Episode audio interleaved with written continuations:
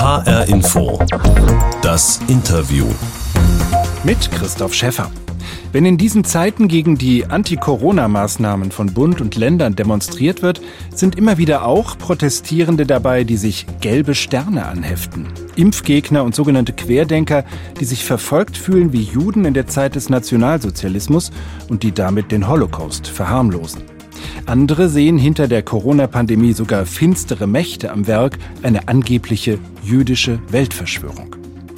Der Antisemitismus, so scheint es, breitet sich gerade in ungeahnter Form aus. Viel Arbeit also für die Antisemitismusbeauftragten in Bund und Ländern, die in den letzten Jahren berufen wurden. Einer, der antisemitische Vorurteile und Hass gegen Juden auch wissenschaftlich untersucht, ist Michael Blume, der Antisemitismusbeauftragte von Baden-Württemberg. Wie sein ungewöhnlicher Lebensweg ihn auf diese Aufgabe vorbereitet hat und wo er die größten Gefahren des neuen Antisemitismus in Deutschland sieht, darüber habe ich mit Michael Blume gesprochen. Michael Blume, bitte buchstabieren Sie doch mal den Namen Ihres Bundeslandes Baden-Württemberg. Äh, B wie Baden, A wie Aachen, äh, D wie äh, David, E wie ähm, Emil, ähm, was sind wir schon? Baden. N wie äh, Nathan. W wie Würzburg. Ü wie Überlingen. R wie, ähm, hm, was nehmen wir? Reutlingen. Äh, T wie Tübingen. T wie Tübingen. Ähm, E wie den Emil. M wie Melanie. B wie mh, hm, Bertha. E wie Emil. R wie Reutlingen und G wie äh, Günzburg. Okay, das war jetzt eine krasse Aufgabe zum Start. Ähm, mir ist aufgefallen, dass Sie einige Namen benutzt haben, die im klassischen Buchstabieralphabet, wie es die meisten von uns äh, gelernt haben, nicht vorkommen. Also Sie haben einmal regionale Dinge, B wie Baden gleich am Anfang gesagt. Und dann haben Sie Namen verwendet, die nicht so geläufig sind, nämlich David statt Dora und Nathan statt Nordpol. Warum? Ja, es ist also so, die Buchstabiertafel, die wir heute noch verwenden, die stammt aus der Nazizeit. Die Nazis haben 1934 alle deutsch-hebräischen Namen entfernt. Also es hieß mal D wie David und nicht D wie Dora. Es hieß mal ähm, S wie Samuel, nicht S wie Siegfried. Und es hieß vor allem, das hatten wir ja gerade, das N, es hieß einmal N wie Nathan und eben nicht N wie Nordpol. Ja, Nordpol ist ja nicht einmal ein Name, ist aber nach der NS-Ideologie äh, der Ort, wo angeblich die Arier hergekommen wären. Mhm. Und das war dann so ein Auslöser, wo ich gesagt habe, Leute, okay, lasst uns da rangehen. Die DIN-Tafel muss generell reformiert werden. Es geht in die Richtung von Städtenamen, deswegen habe ich jetzt schon einige verwendet.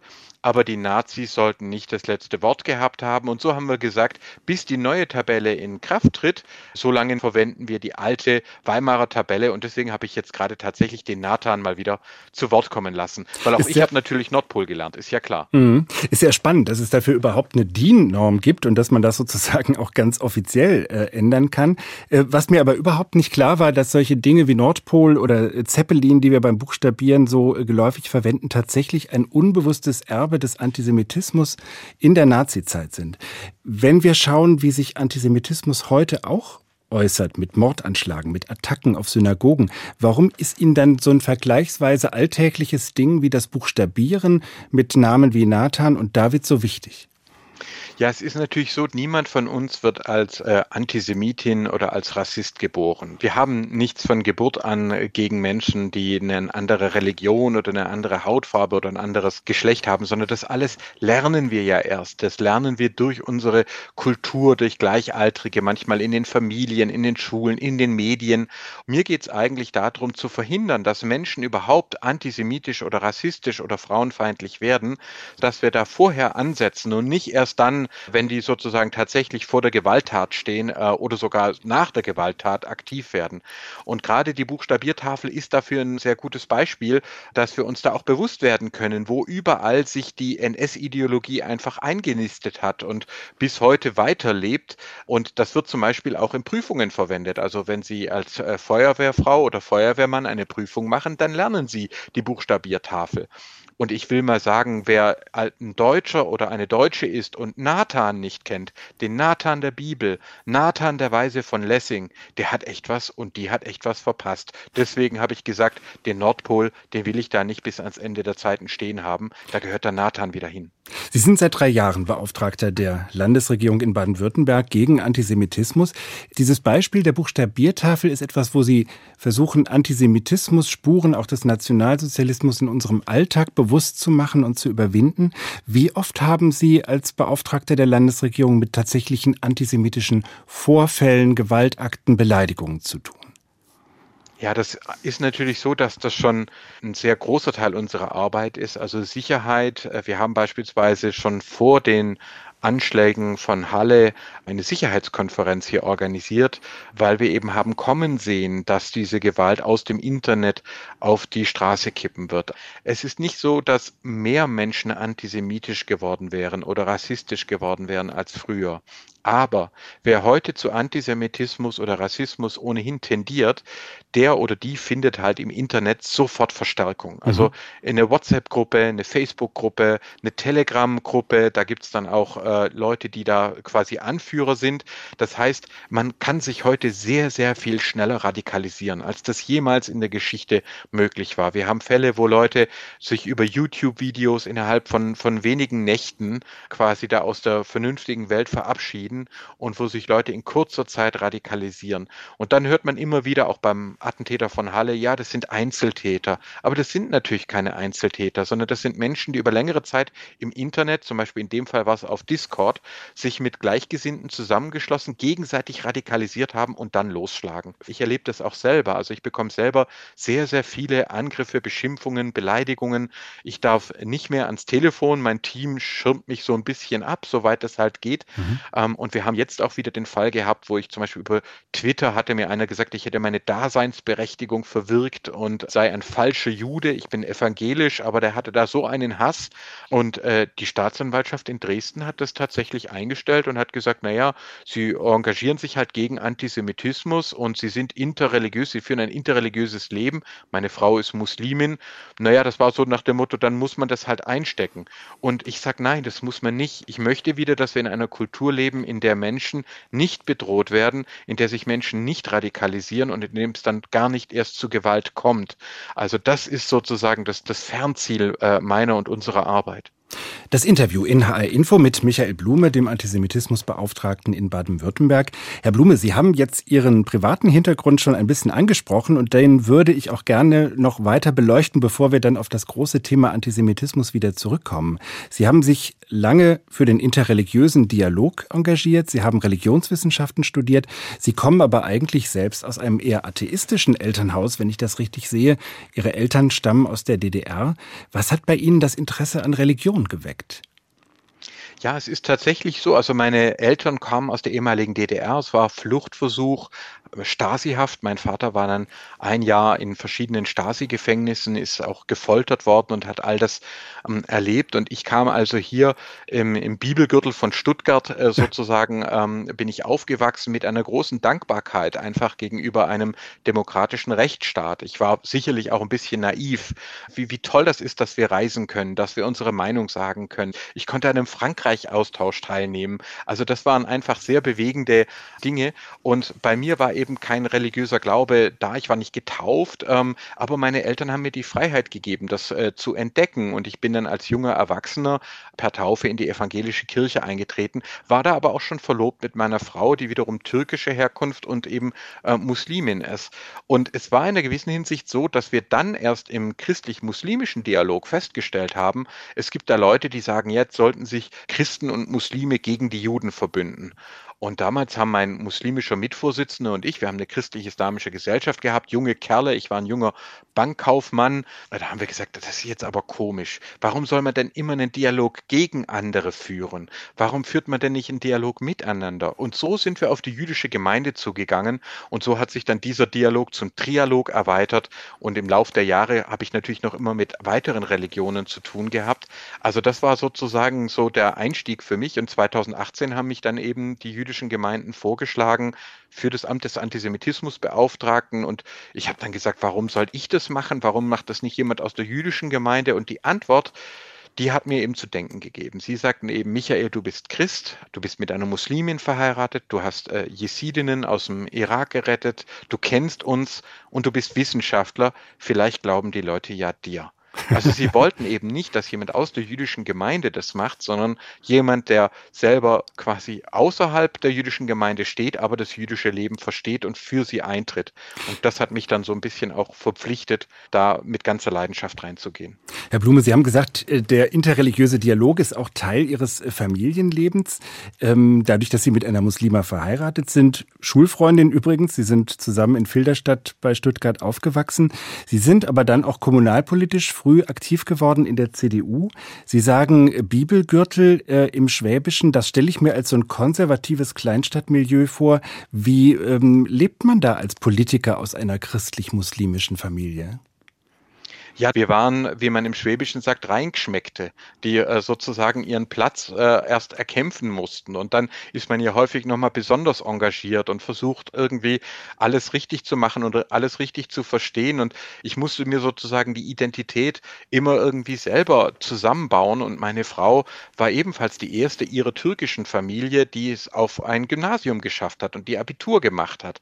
Und insofern kann man sagen, wir waren immer so ein bisschen zwischen den Welten und dann haben wir halt gesagt, ähm, gut, dann bauen wir halt Brücken. Man hat ja dann zwei Möglichkeiten. Man kann entweder sich dann nur auf eine Seite schlagen und quasi die Brücke abreißen und sagen, ich bin zum Beispiel nur türkisch oder ähm, ich bin nur atheistisch oder ich bin nur ostdeutsch. Oder aber man kann sagen, nein, ich versuche das Beste von den verschiedenen Seiten zusammenzubringen. Und das ist der Weg, für den wir uns dann äh, entschieden haben. Und ich bin sehr dankbar, dass ich dieses Leben nicht alleine führen muss, sondern inzwischen eine tolle Familie mit drei Kindern auch habe ähm, und ein tolles Team, das mich unterstützt. Und äh, ja, da habe ich halt gesagt, okay, wenn das der Plan ist, lieber Gott, dann baue ich halt Brücken. Michael Blume in HR Info das Interview. Sie sind Antisemitismusbeauftragter in Baden-Württemberg. Es gibt in dieser Sendung, Herr Blume, immer eine Kiste. Weil wir jetzt per Leitung verbunden sind mit Ihnen in Stuttgart, können Sie die jetzt nicht sehen, sondern nur klappern hören. Und aus dieser Kiste kommt eine Überraschung für unsere Gesprächspartner heraus. Das ist in diesem Fall ein O-Ton, etwas Hörbares. للتربية والتعليم دور أساسي في تنشئة المجتمعات المتحضرة التي تؤمن بالتسامح والسلام können Sie diese Stimme erkennen, Herr Blume? Ja, natürlich. Das ist Nadja, Nadja Murat, ähm, die Friedensnobelpreisträgerin. Nadja war eine der Frauen, die wir aus dem Irak evakuiert haben. Das Sonderkontingent habe ich geleitet und ähm, ja, später hat sie den Friedensnobelpreis bekommen und ich war dann auch mit Ministerpräsident Kretschmann, wir waren dann sogar bei der Preisverleihung in mhm. Oslo. Es kann sogar sein, dass das gerade ein O-Ton aus Oslo war. Genau, das war aus ihrer Dankesrede. Nadia Murat ist Menschenrechtsaktivistin, Jesidin und äh, Sie, Herr Blume, hatten 2014 relativ überraschend die Aufgabe bekommen, über 1000 jesidische Frauen und Mädchen nach Baden-Württemberg zu bringen, die im Nordirak Opfer von Angriffen, von Vergewaltigungen und Massakern des IS geworden waren. 15 Mal sind Sie dazu in den Nordirak gereist. Wie hat Sie das geprägt, wenn Sie sagen sollten, was sozusagen die, die tiefste Spur bei Ihnen hinterlassen hat von diesem Engagement? Ja, es war also tatsächlich wohl das ähm, härteste Jahr meines Lebens, aber vielleicht auch das sinnvollste. Ähm, dass man quasi ja Menschen wirklich rettet. Und die Nadja zum Beispiel im Irak werde ich nie vergessen. kleines, zierliche, ja damals noch Jugendliche, inzwischen ja junge Frau, die also durch die Hölle gegangen ist, die sexualisierte Gewalt erfahren hat, deren Familie ermordet worden ist zum Großteil und ähm, die mich dann fragte, wenn ich mit nach Deutschland komme, muss ich dann schweigen. Und äh, das war eine Frage, auf die waren wir gar nicht vorbereitet. Also, und dann habe ich halt gesagt, nein, also in Deutschland haben alle das Recht, sich frei zu äußern, auch Flüchtlinge. Du sollst nur auf deine Sicherheit aufpassen, aber wir werden dafür sorgen, dass du nicht schweigen musst. Und sie ist ja dann noch während das Sonderkontingent äh, lief, während wir noch weitere Menschen gerettet haben, ist sie äh, nach New York gegangen zur UNO und hat dort im UN-Sicherheitsrat gesprochen. Ich sehe sie auch jetzt hin und wieder und äh, treffe sie hin und wieder und wir haben insgesamt 1100 Frauen und Kinder retten können. Etwa um die 80 sind in der Öffentlichkeit aktiv, erheben die Stimme, prangern die Gewalt und den Terrorismus an. Und das sind für mich schon Heldinnen. Was Diese mich am meisten geprägt hat, natürlich, da war der Extremismus, der Terrorismus, die Gewalt. Das ist auch als Mann schwierig, wenn man jeden Tag viele Menschen sieht, die die sexualisierte Gewalt erlitten haben und sich dann irgendwann selber fragt, was ist eigentlich, was stimmt mit uns Männern nicht, dass wir massenhaft solche Gewalt ausüben, wieder und wieder. Und trotzdem ist das, was mich am meisten geprägt hat aus diesem einen Jahr, wenn man auf Menschen zugeht und ihnen sagt, ich brauche dich und es geht darum, Leben zu retten und ich brauche dich jetzt mit deinen Fähigkeiten dann glauben Sie gar nicht auch, wie viel Gutes es gibt. Also ich habe 14 Leute nur fragen müssen, um zwölf Menschen zu finden, die bereit waren, mit mir gemeinsam ihr Leben zu riskieren. Wir sind alle wieder heil rausgekommen. Wir haben die Frauen und Kinder in Sicherheit bringen können. Es war zwar ein Blick in den Abgrund, in die Hölle, aber jedes Leben, das wir retten konnten, hat sich gelohnt und ich werde das Team, diese Zusammenarbeit, diese Bereitschaft von Leuten, mir ihr Leben anzuvertrauen, damit wir das tun können, in meinem Leben nie vergessen. Vor dem Hintergrund der deutschen Geschichte des Nationalsozialismus des Holocaust gibt es aus Ihrer Sicht eine besondere Verantwortung oder Verpflichtung Deutschlands, Menschen wie den Jesiden und Jesidinnen zu helfen? Ich würde für mich nicht in Anspruch nehmen, dass ich für ganz Deutschland äh, sprechen kann. Aber natürlich können Sie sich vorstellen, wie das war, als mich der Ministerpräsident dann fragte, ja, Herr Blume, würden Sie es denn tun? Das war der Tag vor Weihnachten 2014 und äh, ich habe aus dem Fenster geguckt, da stand so ein Weihnachtsbaum, weiß ich noch, vor dem Fenster und habe mir in dem Moment gedacht, wenn du jetzt Nein sagst, wenn du jetzt die Menschen im Stich lässt, dann brauchst du das nächste Mal bei Schindlers Liste oder sowas dann auch nicht mehr zu weinen, ja, weil jetzt bist du halt mal gefragt, ob du wirklich bereit bist, dein Leben zu riskieren und das von anderen, um Menschen zu retten. Also es war eine persönliche Entscheidung und es haben damals auch alle Fraktionen im Landtag, die AfD war noch nicht im Parlament, haben gesagt, wir unterstützen das. Es gab eine große, breite Unterstützung. Städte haben gesagt, wir nehmen auf. Es hing jetzt dran, dann eben selber den Schritt zu machen. Wenn es wirklich darauf ankommt, du bist gefragt, du wirst gefragt, willst du Leben retten, dann glaube ich, dann würden die allermeisten Menschen sagen, ja. Das Interview in HR Info mit Michael Blume, der vor einigen Jahren im Auftrag des Landes Baden-Württemberg jesidische Frauen aus dem Nordirak nach Deutschland gebracht hat. Heute ist er Antisemitismusbeauftragter in Baden-Württemberg. Herr Blume, man hat den Eindruck, Antisemitismus wird gerade so offen wie nie seit 1945 geäußert in Deutschland. Antisemitische Klischees über Juden sind auch zentraler Bestandteil von Verschwörungsmythen aller Art, die in letzter Zeit immer mehr Verbreitung finden. Können Sie kurz sagen, warum Antisemitismus bei Verschwörungsmythen immer wieder so eine wichtige Rolle spielt?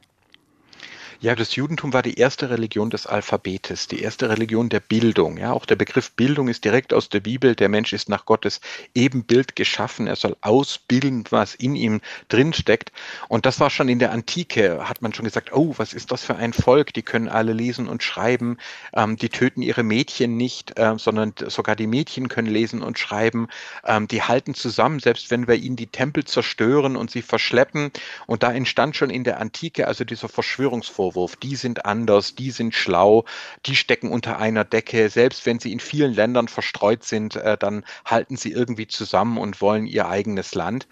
Und diese antisemitischen Verschwörungsmythen, die haben sich dann durch die Geschichte gezogen. Die sind aus der Antike ins Christentum, auch in den Islam, in die Aufklärung, sogar in die Wissenschaften eingewandert und sind eben bis heute aktiv. Und deswegen, wenn Sie Rassismus haben, dann werden Gruppen abgewertet, angegriffene, aber im Judentum, das Judentum wird immer aufgewertet. Da heißt es, die sind schlau, die haben einen hohen IQ. Und das Zweite ist eben, wenn Leute an Weltverschwörungen glauben, ja, jetzt zum Beispiel mit der Covid-19-Pandemie, dann glauben sie nie an eine Weltverschwörung von irgendeiner anderen äh, ethnischen oder religiösen Gruppe, dass irgendwie die Muslimbrüder die Welt kontrollieren oder die Albaner den Covid-19-Virus äh, entwickelt hätten, sondern sie landen immer wieder im Antisemitismus, weil das halt diese uralte Verschwörungsmythologie eben ist. Und das macht das Ganze so so gefährlich. Im Irak habe ich massiven Antisemitismus erlebt. Ganz viele Leute waren davon überzeugt, dass der sogenannte Islamische Staat, das sei der israelische Mossad und der al-Baghdadi, der Kalif, das sei äh, der Shimon Elliot, ein jüdischer CIA-Agent. Und die hatten das aus dem Internet. Und äh, für die war ganz klar, da müssen Juden dahinter stecken, obwohl es gar keine jüdischen Gemeinden mehr gibt im Irak. Mhm. Also das macht den Antisemitismus so wahnsinnig gefährlich. Wenn Antisemiten keine Juden haben, erfinden sie sich welche. Dann sagen sie, der Christian Drosten oder die Angela Merkel oder der Bill Gates, die sind ja Juden oder werden von den Rothschilds oder den George Soros kontrolliert. Also Sie können sich das vorstellen, äh, Verschwörungsglauben landet fast immer im Antisemitismus. Die Leute radikalisieren sich dann und sie rechtfertigen ihren Hass und ihre Gewalt dann sogar als vermeintliche Notwehr. Die kleben sich dann selber einen Judenstern auf und sagen, ich bin doch hier der Verfolgte, weil ich nicht mehr Dieselauto fahren darf oder weil ich äh, geimpft werden soll und richten ihren ganzen Hass auf die vermeintliche jüdische Weltverschwörung. Deswegen ist der Antisemitismus so gefährlich. Das ist ein Phänomen, auch gerade was Sie beschreiben, dieses Widersprüchliche, dann auch das sich mit den gelben Sternen sozusagen selbst als Opfer darzustellen, was in der sogenannten Querdenkerbewegung zu finden ist, was bei Impfgegnern zu finden ist und was vielleicht deshalb jetzt auch gerade in diesen Corona-Zeiten so breite Kreise zieht. Sie sprechen in diesem Zusammenhang von einem libertären Antisemitismus. Das ist ein Begriff, der war mir neu. Was meinen Sie damit? Ja, also es ist so, dass wir quasi die Wahrnehmung haben, ich bin doch hier das Opfer. Ich bin das Opfer der Weltverschwörung. Jetzt soll es um mich gehen. Und äh, deswegen, wir sprechen davon Opferneid und Schuldabwehr, ertragen es die Leute nicht, wenn man dann entweder Opfern von heute gedenkt, also zum Beispiel den Opfern der Covid-19-Pandemie oder eben äh, historischen Opfern wie Anne Frank oder Sophie Scholl, ja, sondern da ist dann der Anspruch, es geht um mich und alle anderen werden zur Seite geschoben oder vereinnahmt. Und libertär ist der Antisemitismus weil heutzutage die meisten Antisemitinnen behaupten, er richte sich gegen ihre Freiheit. Also früher hat man gesagt, ja, die Juden, die wollen uns quasi die Religion wegnehmen oder sie wollen unsere Rasse uns wegnehmen und heute, da nehmen sie einem angeblich äh, die Freiheit und das Bargeld ähm, ab.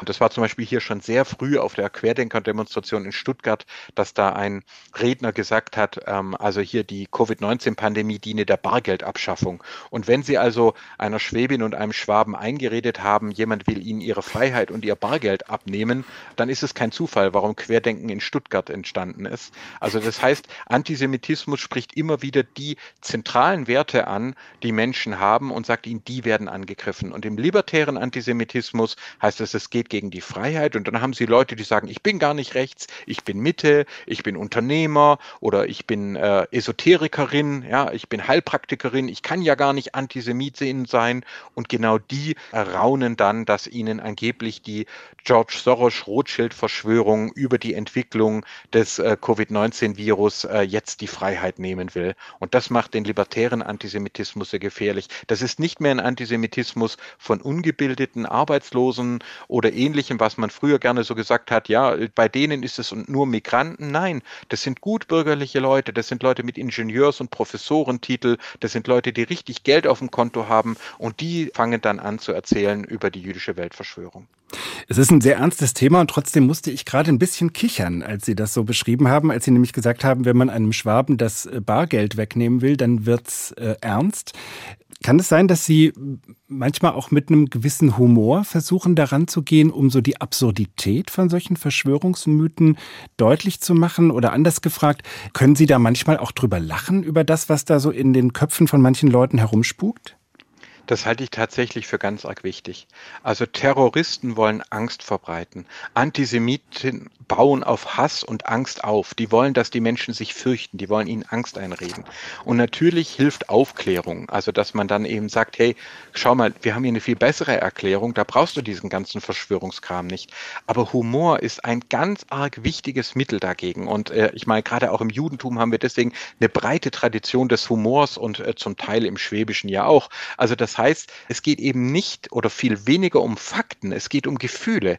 Die Menschen wollen sozusagen die Menschen Angst und Schrecken versetzen. Und wir sollten Terroristen, Antisemitinnen, Rassisten unsere Angst nicht äh, schenken. Und deswegen ist es ganz arg wichtig, dagegen aufzuklären, nicht nur mit trockenen Fakten, sondern auch mal mit einem Augenzwinkern, auch mal mit einem Lachen, zu zeigen, dass die Welt natürlich herausfordernd ist, aber dass es Gutes gibt und Freude gibt und Lachen gibt und dass es okay ist, wenn Menschen vielfältig sind und dass wir keine Angst voreinander haben müssen. Das halte ich also für ganz arg entscheidend und auch mein Team und ich, wenn Sie sich einfach vorstellen, wenn man jeden Tag mit diesem Hass bombardiert wird, ja, wir könnten gar nicht anders arbeiten, wie wenn wir auch nicht öfter mal zusammen lachen oder dass man einfach mal füreinander da ist.